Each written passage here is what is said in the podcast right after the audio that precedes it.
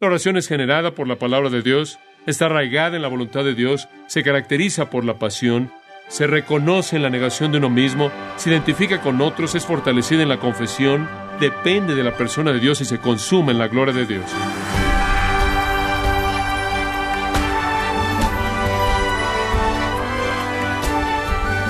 Bienvenido a esta edición de Gracia a vosotros con el pastor John MacArthur. Como cristiano, usted sirve a un Dios omnipotente y desde luego al Padre Celestial, que lo ama y sabe exactamente lo que necesita. Obviamente Dios sabe lo que usted quiere antes de lo que le pida, pero la Biblia enseña que debe llevar sus peticiones a Él y orar en todo momento. ¿Alguna vez se ha preguntado por qué? En otras palabras, ¿Pueden acaso sus oraciones realmente conseguir algo o persuadir a Dios para hacer algo que no había decidido hacer?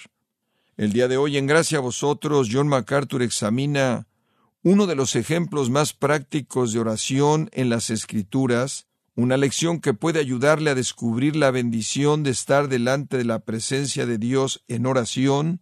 El estudio es Elementos de la oración verdadera. Daniel capítulo 9 nos presenta un gran principio de la oración. Los primeros 19 versículos son una oración realizada por Daniel al Señor a favor de el pueblo que él amaba, el pueblo de Israel. Conforme hemos estado examinando esta maravillosa oración, la oración tiene muchas facetas, muchas facetas. La oración es primordialmente comunión con Dios. Realmente no está diseñada tanto para que obtengamos cosas como lo es en entender cosas. Esto es, identificarnos con el Señor y con sus causas y sus propósitos. Para ilustrar eso, permítame contarle una pequeña historia. Un día el hijo de cinco años de D.L. Moody, el gran evangelista, llegó al estudio del señor Moody. Y su padre estaba ahí muy ocupado con sus libros y su Biblia, y él estaba escribiendo y no quería ninguna interrupción. El pequeño niño simplemente se paró a su lado y no dijo nada, ni hizo un sonido. Y finalmente la distracción fue más de lo que el señor Moody podía tolerar y con cierto enojo, él dijo, bueno, ¿qué quieres? Nada, papi, dijo su hijo, simplemente quería estar donde tú estás. Y creo que eso bien podría ser lo que es la oración en primer lugar y sobre cualquier otra cosa. No es necesariamente que usted quiere algo, simplemente quiere estar donde Él está. Orar es entrar en su presencia, orar es compañerismo con Dios. La oración es desear identificarse con la persona de Dios, el plan de Dios, el poder de Dios y el propósito de Dios. Hemos estado viendo esta gran oración de Daniel. Él sabe cuál es el plan, le fue revelado en el libro de Jeremías conforme leyó. Él sabe lo que Dios está preparando hacer, él conoce la situación, y no es que él está pidiendo algo más allá de eso, es simplemente que quiere identificarse con Dios y lo que Dios ya ha prometido hacer. Él simplemente quiere estar donde Dios está y ser parte del plan de Dios y a favor del pueblo de Israel él intercede y de hecho la petición en los 19 versículos aparece en el versículo 19 y realmente es simple. Oye, Señor, oh Señor, perdona, presta oído, Señor, y hazlo. Y el punto primordial es, hazlo, Señor. Ya has dicho que lo vas a hacer, ya has planeado hacerlo, revelaste en tu palabra que lo vas a hacer, y simplemente quiero venir y decir, hazlo. Simplemente quiero identificarme con eso. Y Señor, si significa perdonar a tu pueblo, entonces haz eso y cumple la conclusión de su disciplina. Ahora, en esta maravillosa oración hay 18 versículos antes de que Él llegue a su petición. 18 versículos de preparación de corazón. 18 versículos de intercesión por parte de Daniel a favor de su pueblo. Y le he señalado que hay ocho elementos que marcan a la oración intercesora genuina. Hay ocho elementos que marcan a la oración intercesora genuina. Vemos estos ocho conforme avanzamos a lo largo de esta maravillosa oración. Se vuelve un modelo para nosotros, de hecho, una de las mejores en todo el Antiguo Testamento. Permítame recordarle de lo que ya aprendimos y vamos a ver los primeros principios que ya hemos examinado en el pasado. Número uno, la oración es generada por la palabra de Dios. El versículo dos nos dice que mientras que él estaba leyendo el libro de Jeremías, él quiso orar. Nuestra vida de oración procede de la intensidad de nuestro estudio de la palabra de Dios. Conforme oímos a Dios contarnos sus planes, respondemos. Podríamos decir entonces que el primer principio, la oración es generada por la palabra de Dios, simplemente es que buscamos conocer el plan de Dios. Ahí es donde comienza y entramos a la palabra para descubrir qué es lo que Dios va a hacer para que podamos orar de manera inteligente. En segundo lugar, dijimos que la oración está arraigada en la voluntad de Dios. Es generada de la palabra de Dios y está arraigada en la voluntad de Dios. No solo buscamos conocer el plan de Dios, sino verlo cumplido. No estamos tratando de cambiar la mente de Dios. Estamos tratando de identificarnos con lo que Él ya quiere hacer, lo cual es lo mejor. En tercer lugar, hemos aprendido que la oración se caracteriza por la pasión. La oración es un involucramiento apasionado en los asuntos que le preocupan al corazón de Dios. La oración no solo busca conocer el plan de Dios, no solo busca ver el plan de Dios cumplido, sino que busca ver el plan cumplido ahora. Hay un anhelo, hay una pasión involucrada. En cuarto lugar, entonces, también vimos que la verdadera oración intercesora, la oración genuina, se caracteriza por la negación de uno mismo. Es reconocida en la negación de uno mismo. Vemos la pasión en el versículo 3 y vemos la negación de uno mismo en el versículo 4, en donde él dice, lloré a Jehová mi Dios se hice confesión. Él no viene y dice, necesitas hacer esto para mí, porque yo quiero reclamarte algo. Él no viene y dice, tengo un derecho de demandar esto de ti, Dios. Él viene y dice, soy un pecador. Y de hecho él dice, no tengo un derecho, no tengo el derecho de demandar nada. La oración desde el comienzo es un reconocimiento de su propia indignidad y un sentido de negación de sí mismo. Y entonces la oración busca no solo conocer la voluntad de Dios, sino solo verla cumplida, no solo verla cumplida de inmediato, sino verla cumplida sin importar lo que me cueste a mí. Y después, en quinto lugar, dijimos que la verdadera oración intercesora se identifica con el pueblo de Dios. No es egoísta. Digo, si se acaba de negar a sí mismo, no va a ser egoísta. No va a estar buscando tomar lo que puede, ser posesiva para sus propias metas. Y vemos, conforme vimos los versículos 5 hasta el 14, cuántas veces Él dice nosotros y nuestro y nosotros y todo Israel. Y una y otra vez Él está diciendo, quiero incluir a todo el pueblo de Dios, todos nosotros, este es nuestro problema, ministranos. La esencia de la verdadera oración intercesora es que es más grande que cualquier individuo, que cuando realmente oramos, nosotros nos hacemos un lado y estamos perdidos en las necesidades de otros. Les recordamos primero de Samuel 12:23, el cual dice, que Dios me guarde que peque al dejar de orar por ustedes. Entonces podemos decir que la verdadera oración intercesora no solo busca conocer el plan de Dios, no solo busca verlo cumplido, no solo busca verlo cumplido de inmediato, no solo busca verlo cumplido de inmediato sin importar lo que me cueste, sino que busca verlo cumplido por causa de otros, por causa de otros. No es Señor, por favor haz esto porque me gustaría tenerlo, es por favor hazlo para que tu pueblo sea bendecido. Y después, en sexto lugar, la verdadera oración intercesora es fortalecida en la confesión, es fortalecida en la confesión. Observe el versículo 3 y después versículo 20. Versículo 3. Y volví mi rostro a Dios el Señor, buscándole en oración y ruego en ayuno, silicio y ceniza. Y oré a Jehová mi Dios e hice confesión, diciendo, versículo 20, aún estaba hablando, llorando y confesando mi pecado y el pecado de mi pueblo Israel, Ahora, a lo largo de todo esto hay un sentido de confesión. La confesión es decir lo mismo que Dios está diciendo acerca de su pecado. Estar de acuerdo con Dios en que su pecado es el pecado de usted. Daniel reconoció delante del Señor su pecado y los pecados de su pueblo. Él realmente estaba diciendo, Señor, te damos gracias porque ya nos perdonaste, pero confesamos estas cosas. Y eso es esencial en la verdadera oración. La verdadera oración entra en la presencia de Dios con un sentido de la santidad absoluta de Dios, y entonces está dispuesto a reconocer su propio pecado. Cuando vamos a una ocasión importante y probablemente no está vestido de manera apropiada para ella, usted se disculpa, usted sabe, eso me ha pasado. He compartido con algunas veces cuando sucede. Me acuerdo la primera vez que estaba en la conferencia de pastores de Moody. No era un orador, simplemente fui a ser refrescado en mi corazón. Y había estado haciendo algo esa tarde y estaba vestido de manera casual y Traía puesta una playa de Mickey Mouse. Normalmente no uso una playa de Mickey Mouse en lugares importantes, pero pensé que entraría en el auditorio para oír el mensaje final esa noche y el presidente se puso de pie y dijo, ¿Está John MacArthur en la audiencia? Y si está, me gustaría que pasara al frente y nos guiara en oración. Esa fue la primera y última vez que usé una playera de Mickey Mouse en una conferencia de pastores. Y allí estaba yo en mi playera de Mickey Mouse. Y claro, se vuelve más simpático entre más tiempo pasa usted pensando en ello, eso pasó hace mucho tiempo atrás, cuando era joven y necio, pero lo que obviamente estaba en mi mente después es que simplemente me estuve disculpando. No sé por qué usted me pidió orar. Estoy seguro de que usted supiera, usted nunca me hubiera pedido que pasara al frente. No pertenecía yo a este lugar, no estaba vestido de manera apropiada, estaba fuera de lugar, y usted simplemente tropieza y no sabe qué decir porque usted no pertenecía ahí por no estar vestido de manera apropiada. Y eso realmente es la esencia de lo que es la confesión en la oración. Es ir a la presencia del Dios Santo con un reconocimiento de que usted no está vestido de manera apropiada para estar ahí, a no ser por la justicia de Cristo que lo ha cubierto usted.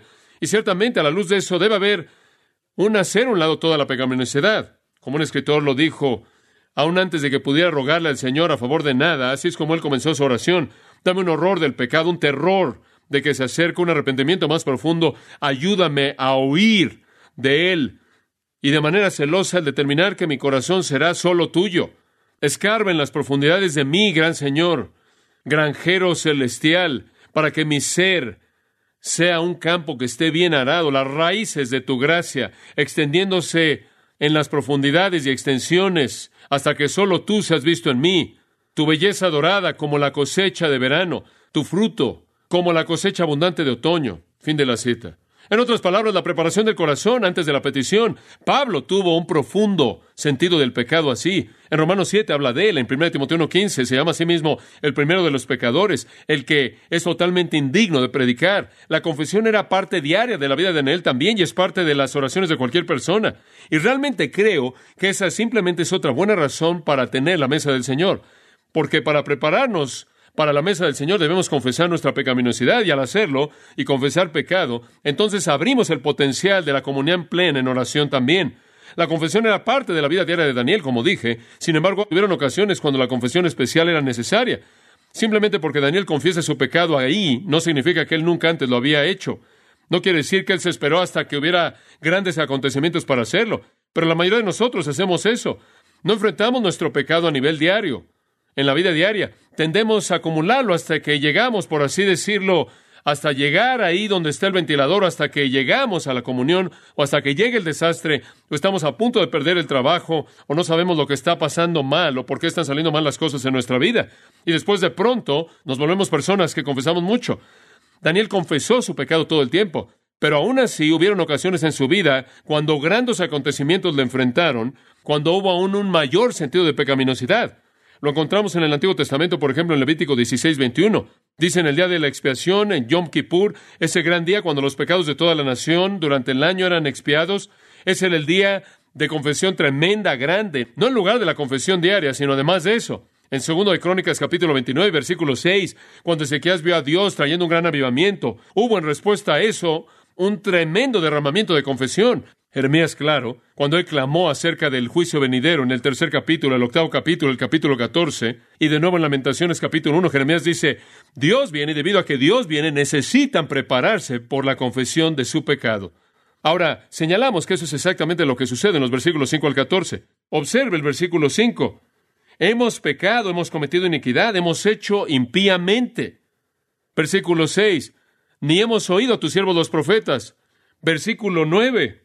De Jehová nuestro Dios es el tener misericordia y el perdonar, aunque contra Él nos hemos rebelado.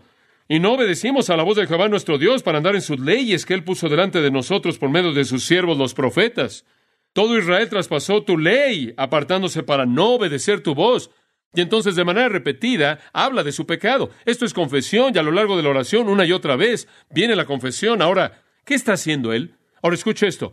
Daniel de hecho está diciendo esto. Merecemos el juicio que estamos recibiendo. De acuerdo, reconocido, afirmado, no lo estoy negando.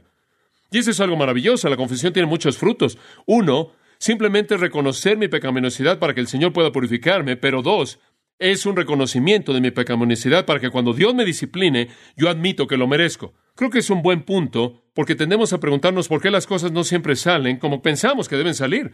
Escuche, si usted recibiera lo que mereciera, usted habría muerto hace mucho tiempo atrás. Y yo también. El mismo hecho que usted vuelva a exhalar es la gracia de Dios. Entonces tenemos que reconocer nuestra pecaminosidad y liberar a Dios de cualquier pensamiento de injusticia. Entonces Daniel está haciendo una oración de confesión y reconoce que la cautividad, los setenta años y todos los juicios y castigos son merecidos debido a los pecados del pueblo. Al final del versículo 15 creo que lo resume bien. Hemos pecado, hemos hecho impíamente. Versículo 16.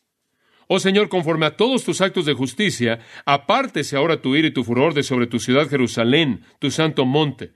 Porque a causa de nuestros pecados y por la maldad de nuestros padres, Jerusalén y tu pueblo son el oprobio de todos en derredor nuestro. No es la culpa de nadie más que la nuestra. Permítame resumirlo. La verdadera oración intercesora es generada por la palabra de Dios, está arraigada en la voluntad de Dios, se caracteriza por la pasión, se reconoce en la negación de uno mismo, se identifica con otros y es fortalecida en la confesión. Brevemente, dos puntos finales. Número siete, la verdadera oración intercesora depende de la persona de Dios. Depende de la persona de Dios. ¿Sabe una cosa? Si Dios fuera como los dioses de los filisteos, realmente no ayudaría mucho pedir perdón, porque sus dioses eran malos, dioses crueles en su propia mente, pero no es así nuestro Dios. Nosotros oramos por perdón, oramos confesando, clamamos a Dios a favor de su pueblo, intercedemos por las necesidades de otros, porque creemos que Dios oye y responde, ¿verdad? Toda oración entonces está basada en la persona de Dios. Ahora observe cómo esa persona es desarrollada, comenzando en el versículo 4. Lloré a Jehová mi Dios e hice confesión, diciendo, ahora observe esto, ahora Señor Dios grande. En primer lugar, él dice grande. Ahora esa palabra significa poderoso. En otras palabras, oro a Dios porque Él es lo suficientemente poderoso como para responder. Él no es impotente. Él puede cambiar las circunstancias. Él tiene todos los recursos infinitos a su disposición. Él es el Dios en el versículo 15 que sacaste con tu pueblo de la tierra de Egipto con mano poderosa. Es maravilloso orar a un Dios que es omnipotente, ¿no es cierto? Digo, ¿no será terrible orar a un Dios quien solo fuera la segunda deidad más poderosa y tuviera que llevar todo a alguien más? ¿Qué situación sin esperanza es esa? Pero Él es poderoso. En segundo lugar, Él es majestuoso. Él es majestuoso. Esto significa que Él debe ser honrado. Él debe ser glorificado. Él debe ser exaltado. Él debe ser alabado. Él es digno. Él es el más poderoso y Él es el más majestuoso. Observe qué más. Que guarda el pacto, guarda el pacto. No solo vemos su poder y su majestad, sino también su fidelidad. Cuando Dios hace una promesa, la guarda. Y Él hizo un pacto con su pueblo y Él nunca los va a dejar, ¿verdad? Y si ellos se arrepentían, Él los perdonaba. Y si ellos lo obedecían, Él los restauraba y Dios guarda su promesa. La Biblia dice, clama a mí y te responderé y te mostraré cosas grandes y maravillosas que tú no conoces. Y creemos eso, ¿no es cierto? La Biblia dice, si nuestros corazones son puros y nuestros pecados son hechos a un lado e invocamos su nombre, Él va a responder a nuestro llamado. Oramos porque creemos que Dios tiene el poder de cumplirlo, porque Él es el más majestuoso en el universo y es digno de nuestras oraciones, y debido a que Él es un Dios fiel, quien va a guardar sus promesas. Observe también en el versículo 4, Él dice que guardas la misericordia con los que te aman y guardan tus mandamientos. Misericordia para con los que lo aman. Permítame decir que la palabra misericordia ahí realmente es amor. Él va a perdonar porque Él ama. Él nos va a conceder lo que pedimos en su voluntad porque Él ama. Una cosa es ser poderoso y algo más es ser majestuoso, y es especialmente maravilloso ser fiel, pero lo que encierra la fidelidad es el amor. Amor. Y después observe, conforme usted avanza, versículo 7, tuya es, Señor, la justicia. Él es santo, Él va a hacer lo que está bien o lo que está mal. Qué maravilloso es saber eso. Dios nunca puede hacer algo mal. Siempre bien, siempre bien, siempre bien. No importa lo que Él hace, siempre es lo correcto. Está bien, está bien. ¿No es maravilloso tener ese tipo de Dios? Nunca comete un error, nunca comete una necedad, nunca hace algo que está mal. Nuestro Dios es poderoso, majestuoso, fiel, amoroso y absolutamente santo. Y después, qué maravilloso es saber que Él es misericordioso y perdonador. Y eso podría ser el corazón de todo. En el versículo 9 dice, de Jehová nuestro Dios es el tener misericordia y el perdonar. Me gusta el hecho de que el perdón esté en el plural. ¿A usted no le gusta? Lo he necesitado más de una vez. ¿Usted? Perdón, perdones, misericordias. Y entonces podemos decir que nuestro Dios es un Dios de gracia. Él es poderoso, majestuoso, fiel, amoroso, santo y lleno de gracia. Ahora ese es el tipo de Dios que buscamos en nuestras oraciones. Conforme veo la cruz, veo su poder, porque en esa cruz Él conquista la muerte y el pecado y Satanás y el infierno, ¿verdad? Eso es poder. Conforme veo la cruz, veo su majestad, porque Él ahí está, una víctima, a los ojos de los romanos y los judíos. Sin embargo, paso a paso Él está controlando todo lo que está pasando en la cruz. Y veo a alguien que está de lejos y viéndolo controlar su propia muerte controlar todo acontecimiento para cumplir la profecía en un asombro absoluto de cierto, verdaderamente ser el Hijo de Dios. Él fue majestuoso inclusive al morir. Yo veo la cruz y veo su fidelidad. Él dijo que Él moriría por nosotros. Él dijo que tenía que ir a la cruz. Él dijo que el Hijo del Hombre tiene que morir. Aunque en el huerto él agonizó por ello, él guardó su promesa, él es fiel. Veo la cruz y veo su amor, porque él no debería haber estado ahí, yo debería haber estado ahí. Pero debido a que él amó, Él tomó mi lugar. Veo la cruz y veo su santidad porque es su santidad lo que lo colocó ahí. Él no solo podía perdonar pecadores, Él tenía que pagar el precio para enfrentar el pecado porque Él no puede tolerar el pecado. Su castigo debe ser pagado y veo su misericordia y perdón ahí. Él es un Dios de gracia. Como puede ver todo lo que Dios es para Daniel, Dios es para nosotros. Y Daniel sabe a partir de su trato con su pueblo y lo sabemos a partir de la cruz. Vemos su poder, su majestad, su fidelidad, su amor, su santidad, su gracia. Y esa es la base de nuestras oraciones. Un pensamiento final. La oración intercesora, finalmente, se consuma en la gloria de Dios. Se consuma en la gloria de Dios. Observa el versículo 16 y simplemente siga conforme leo hasta el versículo 19. Oh Señor, conforme a todos tus actos de justicia, apártese ahora tu ira y tu furor de sobre tu ciudad Jerusalén, tu santo monte porque a causa de nuestros pecados y por la maldad de nuestros padres, Jerusalén y tu pueblo son el oprobio de todos en derredor nuestro. Ahora deténgase ahí un momento. Él dice, Dios, Jerusalén, tu ciudad, Sión, tu monte santo, debido a nosotros, ha tenido que recibir tu furia y tu ira. Vuélvete de eso, porque tu pueblo se ha vuelto un oprobio En otras palabras, no lo hagas por nosotros, hazlo por ti. ¿Se da cuenta?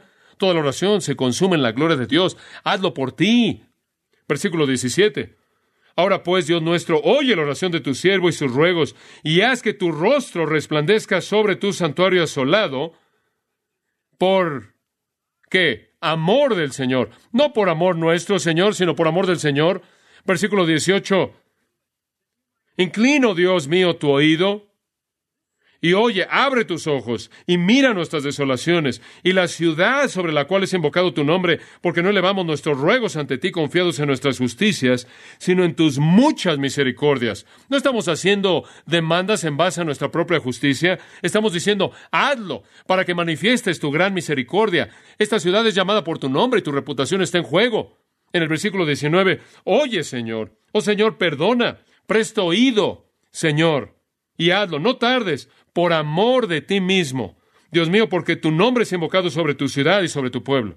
Como puede ver, se encuentra por todos estos cuatro versículos. Hazlo por ti, no por nosotros. Como puede ver, la cautividad de Judá y la inexistencia del santuario de Jerusalén era interpretado por las naciones que los rodeaban, indicando que el Dios de Judá o no tenía poder o era un engaño en su totalidad. Y Daniel está diciendo, Dios, redime tu nombre. No dejes que tu nombre sea manchado. No dejes que se hable mal de ti. No dejes que nuestro pecado corrompa tu reputación. Hombre, esa es una oración madura. Perdónanos por tu causa. Y quiero decirles una cosa. Vivimos en un día cuando la oración está infinitamente lejos de ese tipo de oración. La gente solo está orando por sus propios metas y fines. Dios debe ser glorificado. Jeremías dice lo mismo, Jeremías 29, 17. Así dijo Jehová de los ejércitos.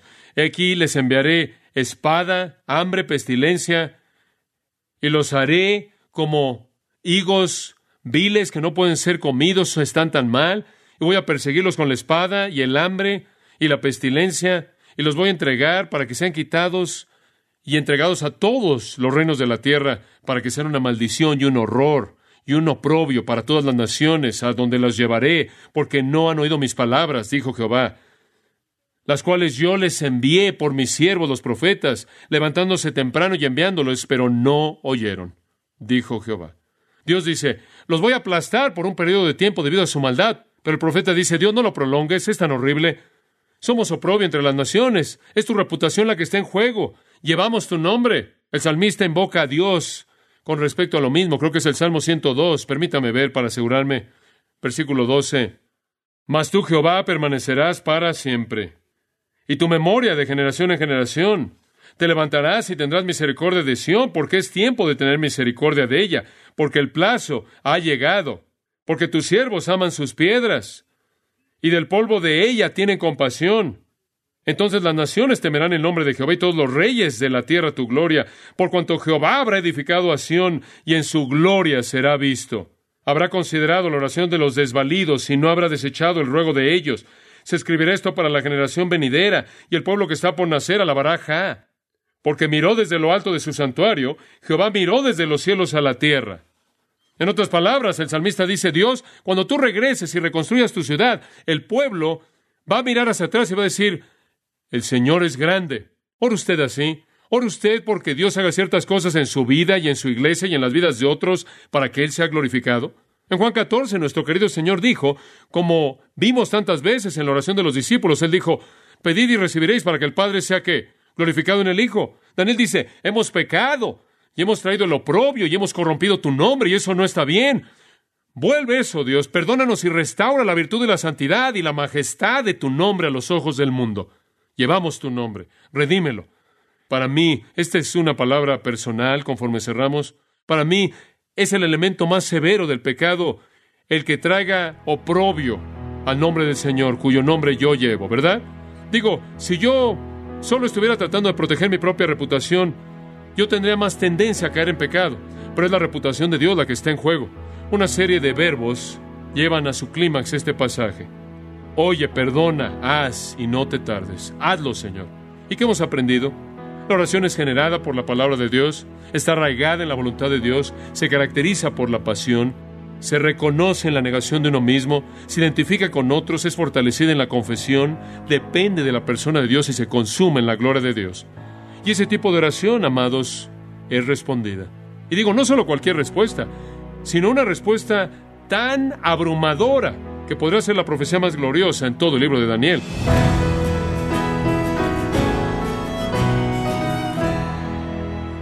Ha sido John MacArthur dando una mirada práctica a la disciplina de la oración. Confiamos en que ha sido animado a orar confiadamente y ver el ejemplo de Daniel. Todo esto parte de la serie titulada Elementos de la oración verdadera en gracia a vosotros. Estimado oyente, John MacArthur ha escrito el libro titulado Nuestra suficiencia en Cristo y puede obtener una copia en gracia.org o en su librería cristiana más cercana.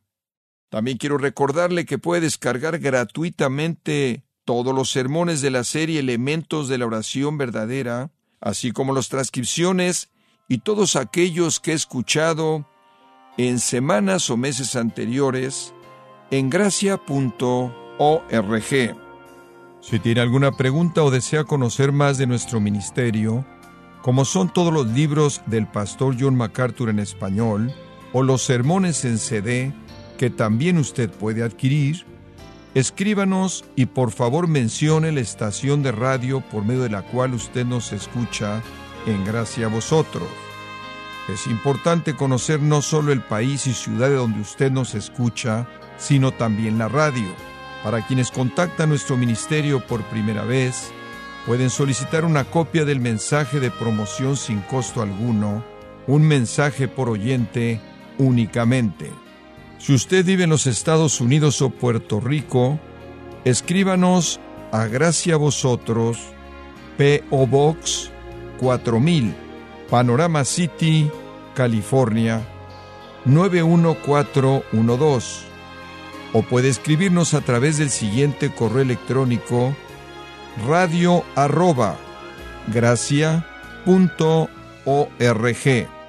Esto ha sido todo y en nombre de John MacArthur y del personal de este organismo, queremos darle las gracias por su tiempo y sintonía, invitándole para que nos acompañe en la próxima edición y juntos desatar la verdad de Dios un versículo a la vez, aquí en Gracia Vosotros.